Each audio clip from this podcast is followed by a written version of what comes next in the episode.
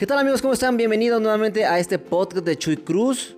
Gracias por seguirme en mis plataformas, gracias por seguirme en YouTube, Instagram, Facebook como Chuy Cruz Conferencista.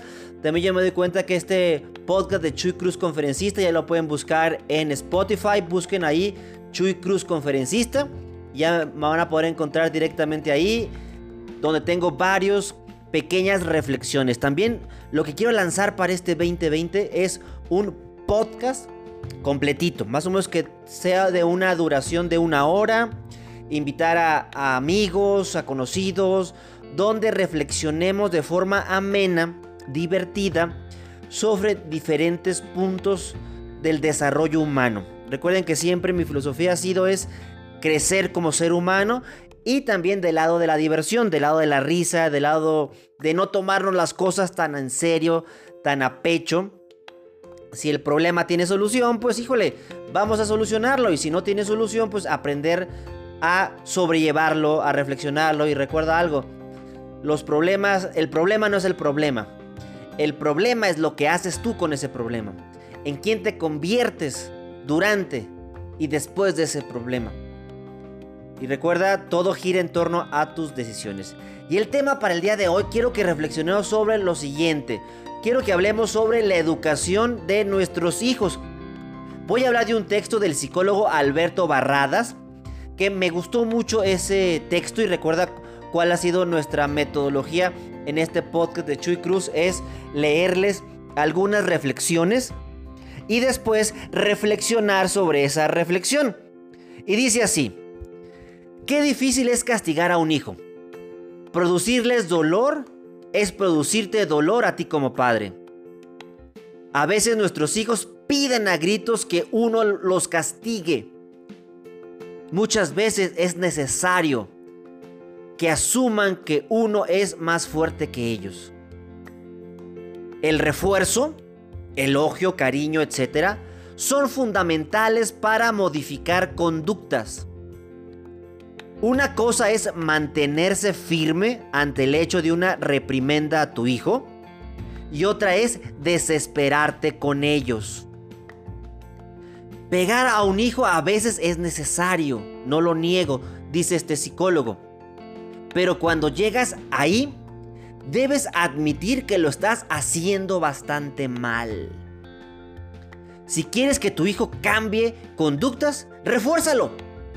Si quieres que extinga conductas, castígalo. Tú decides. Si castigas demasiado a un niño, lo que harás es generar ambos extremos del odio, sumisión o rebeldía. Refuerza más que castigarlo. Tus hijos son tu reflejo. Si ello lo hacen mal, debes entender que de alguien lo copiaron, amigos. Castigar a un hijo implica que agotaste todos los recursos. Si no los has agotado y castigas, estás cometiendo un grave error. Existen mil teorías sobre la educación infantil. Yo soy un poco más básico, amor y firmeza. Yo confieso que uso poca psicología para educar a, mi hija uso mi corazón y mi sentido común. Los padres son responsables de los límites que imponen. Ser demasiado flexible los expone. Ser muy rígidos los inhibe. Hay que buscar el punto medio, comenta este psicólogo. Si tus hijos lo hacen mal, dices, no necesariamente son mi reflejo. Pero si lo hacen bien, dices, lo he hecho bien. La televisión, la música, etcétera, pueden modificar conductas de tus hijos. Pero quien impone los límites, ¿quién? Tú. Los hijos son tu reflejo. No conozco hijos que no critiquen a sus padres. Si no enseñas amor, no aspires a que tus hijos te amen. El nexo biológico no es suficiente para generar amor, amigos. La firmeza es importante para educar a un hijo. Si ellos saben cuáles son los límites, se sienten más seguros. Revisa bien quién es más maduro, tú o tu hijo. Gritar, vociferar, agitarse con todos los síntomas de desesperación. Si lo haces, solo admites que tus hijos te están dominando. No sé cuál es la fórmula para educar bien a los hijos, pero considero que el amor debe de ser un ingrediente principal. Los valores, principios, moral son importantes. Enséñalos. Pero enséñales miedo es castrante. Es castrarle la vida a nuestros hijos. Si no enseñas a tu hijo a tener tolerancia a la frustración, pues lo único que harás es enseñar debilidad ante los obstáculos. El autor es el psicólogo Alberto Barradas. ¿Qué tal amigos? ¿Qué, ¿Qué, les pareció esta bonita reflexión donde bajo la percepción de este psicólogo, Alberto Barradas habla sobre cómo podemos, no me gusta usar la palabra, cómo debemos educar a nuestros hijos? Es complicado, estoy, estoy totalmente de acuerdo. Es muy complicado poder educar a nuestros hijos. Y más cuando nos damos cuenta que realmente nuestros hijos son un reflejo nuestro. Y es cierto, a veces nuestros hijos nos gritan de forma muy silenciosa que necesitan que les pongamos límites. Lo triste es cuando esos límites los generamos en función del cansancio, en función de la intolerancia, en función del hartazgo. Hoy por la mañana me encontré una foto muy interesante en Facebook. Me gusta mucho revisar las redes sociales porque ahí me doy cuenta cómo, cómo está el termómetro del estado de los seres humanos.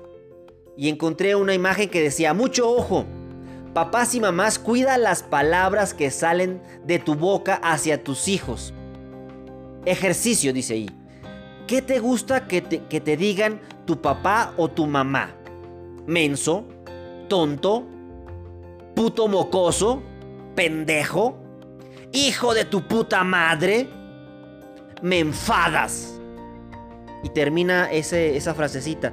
Es como un cartelón publicado en un salón de clases. Eso también es violencia. En estos últimos años me he estado enfocando mucho a la parte de la investigación sobre la violencia, más enfocada a una norma oficial mexicana que es la 035 STPS 2018, que habla sobre los factores de riesgo psicosociales, erradicación de la violencia y la generación de entornos organizaciones favorables. Y me he dado cuenta que hay muchos tipos de violencia. Mucha es muy notoria. Uno es la violencia verbal cuando agredimos de forma verbal a las personas. Ya aquí estamos hablando sobre la educación de nuestros hijos. Cuando le decimos, ah, hijo, eres igual de bruto que tu padre. Imagínate qué información le está llegando a su mente subconsciente. La mente consciente lo va a tomar como un regaño, pero la mente consciente solamente es el 10% de sus actos. Su mente consciente son el 90%. ¿Qué información le está llegando a la mente subconsciente de tu hijo? De que es igual de menso que su padre. Entonces su padre es menso, él es, también es menso. ¿Y quién se lo está diciendo?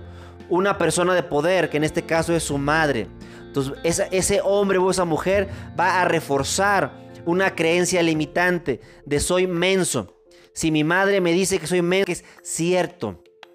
También hay violencia física cuando llegamos a los golpes. Y es muy cierto lo que dicen, que los golpes sanan, pero las palabras hieren.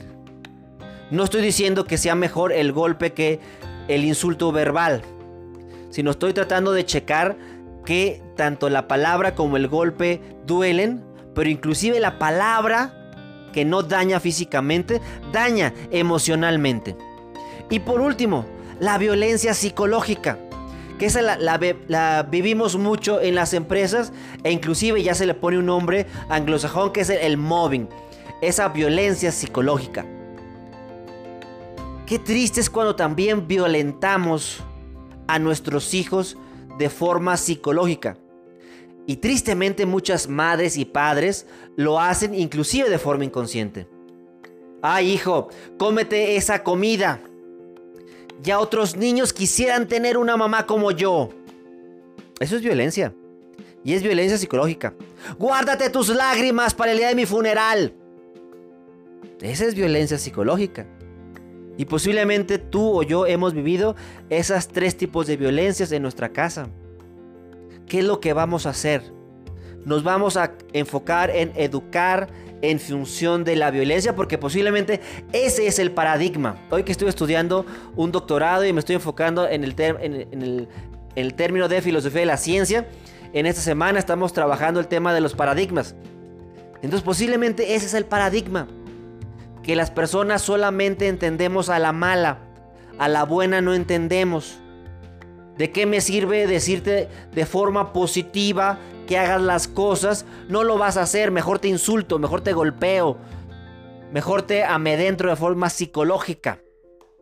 Entonces tenemos que comenzar a cambiar nuestros paradigmas porque es algo bien importante. Todos damos lo que tenemos. Yo soy un reflejo de lo que hago. De mi boca sale lo que habita en mi corazón. ¿Y qué está habitando en el corazón de una persona que es violenta? Pues eso mismo. Oye Chuy, es que a mí me, violentaron de niño. ¿Y? Posiblemente era justificable cuando eras menor de edad.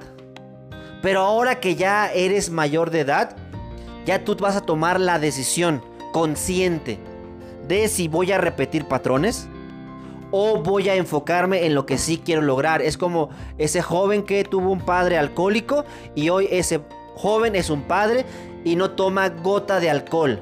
¿Por qué? Porque tomó una decisión consciente. Yo no quiero que mis hijos vivan lo que yo viví. ¿Cuándo llevamos este concepto al extremo?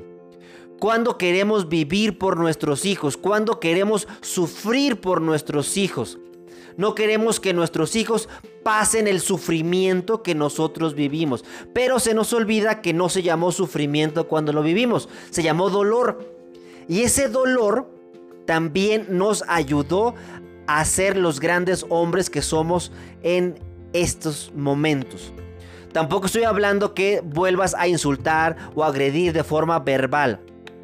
Eso sí podemos cambiar. Porque la violencia nunca va a contrarrestar la violencia. La paz, el amor es la mejor solución a la violencia. Recuerda que si yo quiero cambiar el mundo, primero tengo que comenzar conmigo. Una vez que comienzo conmigo, ahora sí, comienzo con las personas que están en la capa más siguiente de, de mi cebolla emocional. En este caso puede ser mi esposa, en ese caso pueden ser mis hijos.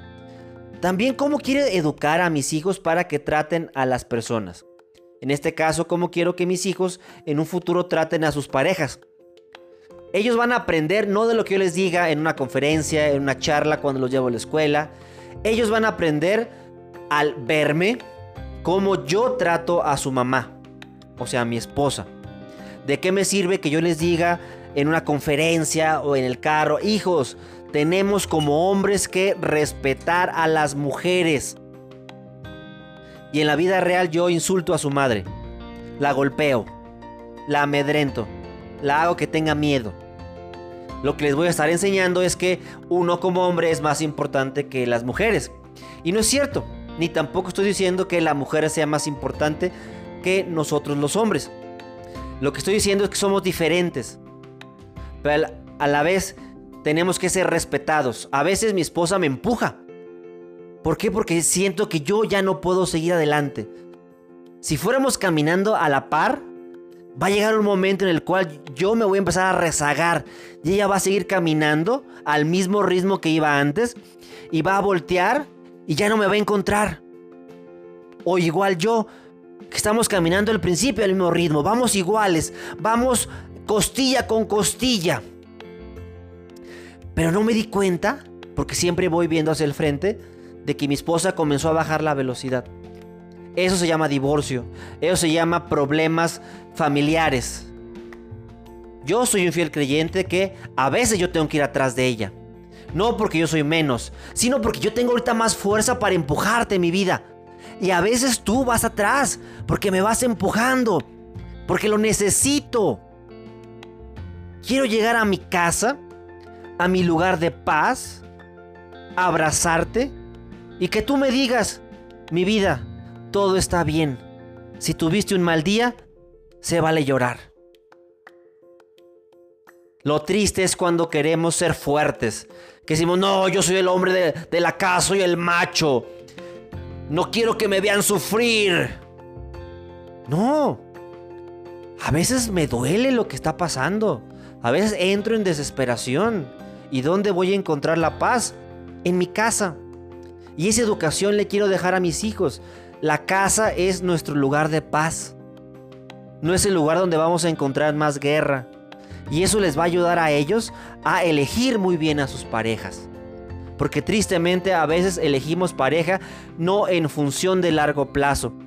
Elegimos parejas en función de largo plazo y peor aún, en función de nuestros vacíos emocionales. Sí, es muy guapa, pero pues estoy con ella por guapa, ¿no? entonces estoy rebajando a ese hombre o a esa mujer a ser un simple accesorio. Y no, somos aliados, somos pareja. Por eso se llama pareja, porque somos parejos, casados, casa de dos. Cuando entramos en conflicto, cuando permitimos que otras personas intervengan en las decisiones de la educación de nuestros hijos, en la generación de los ingresos, en la forma en cómo se administra nuestro hogar, nuestra casa. Somos casados, casa de dos. Entonces también el cómo me estoy llevando con mi esposa también es parte de la educación que yo les voy a estar dando a mis hijos. ¿Y qué tipo de educación yo le quiero dar a mis hijos?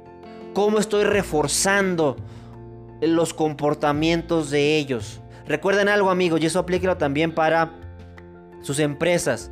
Los elogios son en, en conjunto y los castigos son en privado. Los elogios son en público. Los castigos son en privado. Pero ¿qué hacemos? Tristemente los castigos los hacemos en público. Observen cómo él la regó. ¿Por qué no eres como tu hermano? Y los elogios no los hacemos, no porque decimos, es que es su chamba. ¿Por qué lo voy a reforzar por algo que debe de hacer? Qué triste, ¿no?